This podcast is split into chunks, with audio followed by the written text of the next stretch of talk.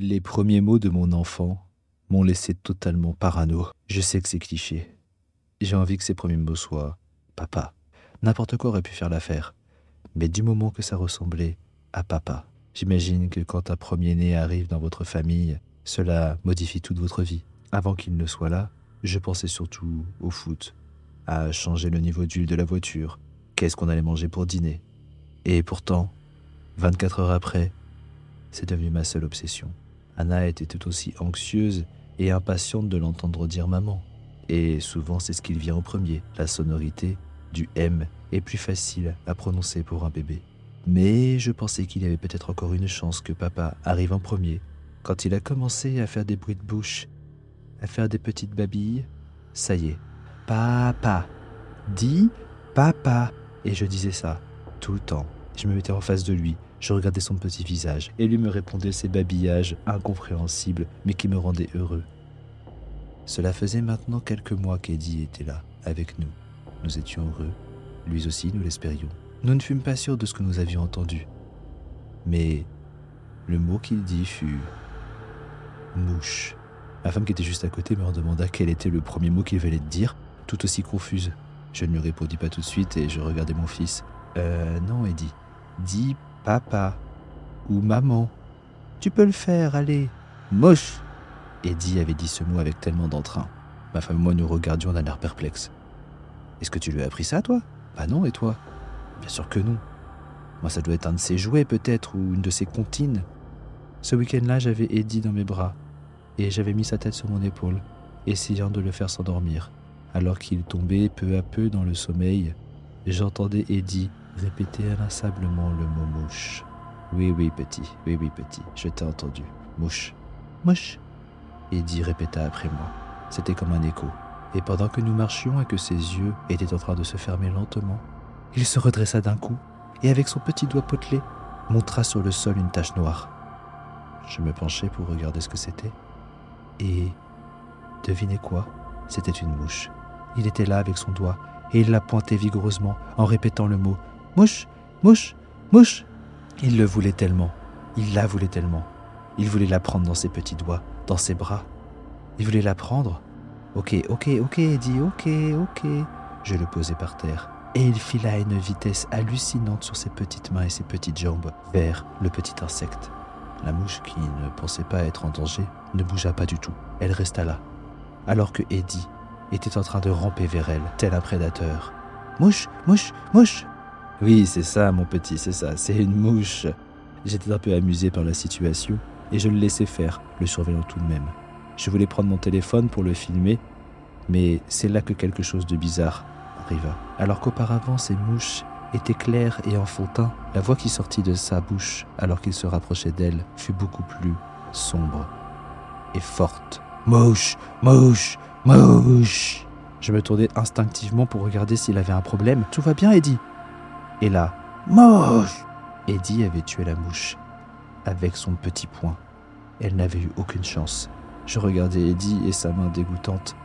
Oh mon Dieu, Eddie, pourquoi t'as fait ça? Il regarda le bazar qu'il avait mis et il leva son poing en l'air, célébrant sa victoire. Je le pris dans mes bras et l'amena dans la baignoire. Il était temps de prendre un bain. Depuis ce mystérieux jour, Eddie n'avait plus jamais redit le mot mouche. Au contraire, il avait trouvé un nouveau mot. Et ce mot, c'était Coco. On se rapprochait un tout petit peu plus du mot papa ou maman. Nous avions deux syllabes, des sonorités simples, mais c'était toujours pas ça.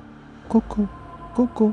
Je ne savais pas comment, mais Eddie avait compris et avait entendu le nom de notre chihuahua. Il s'amusait à le dire de plus en plus fort. Il disait toujours ce prénom avec une voix un peu enfantine.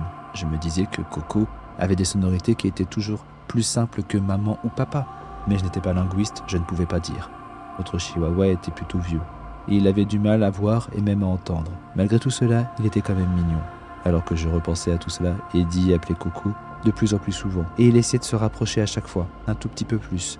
Il continuait à le crier jusqu'à ce qu'il tombe de fatigue, fasse une sieste, se réveille et recommence. C'était devenu son nouveau rituel, il était bloqué dans une boucle. Mais nous savions que nous pouvions lui faire confiance. Du moins, c'est ce que nous pensions, jusqu'à ce qu'un nouvel événement arrive. C'était un dimanche après-midi, je regardais le football, alors que Anna était partie faire du shopping.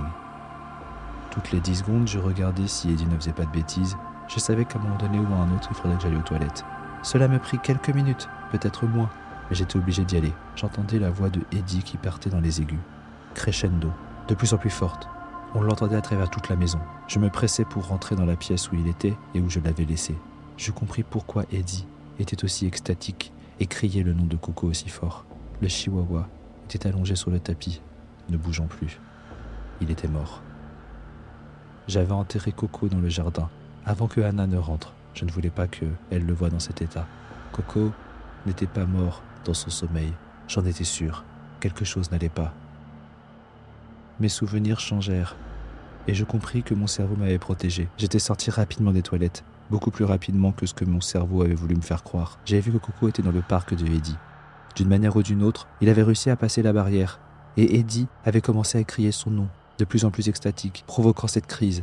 Eddie serrait Coco dans ses bras. On pourrait croire que c'était un acte mignon. Mais Coco avait l'air de se débattre. Mais surtout, on pouvait croire que sa vie était en train de partir. Il se rapetissait, il était rabougri, l'éclat dans ses yeux disparaissait. Coco, Coco, Coco. Alors que Eddie respirait doucement et profondément. Je l'ai regardé dans les yeux et il m'a retourné mon regard avec un grand sourire. Et il a juste dit Coco. J'avais mis Eddie dans son lit pour une sieste et il s'était endormi d'une traite, comme s'il avait joué toute la journée. J'avais bien enterré Coco. J'avais supprimé les images des caméras intérieures. Je n'avais pas compris sur le moment et mon cerveau avait voulu me protéger. J'étais en train de remplir le saladier avec les pop-corns quand ma femme me dit Viens ici tout de suite Je venais de réaliser que cela faisait quand même plusieurs minutes que j'étais resté dans la cuisine en train de ressasser les souvenirs qui étaient revenus. En entendant la voix de ma femme aussi excitée, je lâchai le saladier et courus dans le salon. Qu'est-ce qu'il y a? Tout va bien? Les événements de la journée m'avaient mis à fleur de peau et j'avais peur de tout. Je ne sais pas de quoi, mais j'étais effrayé. Anna tenait Eddie dans ses bras. Dis-le, dis-le, dis-le bébé, vas-y, tu peux le faire. Leurs yeux se rencontrèrent.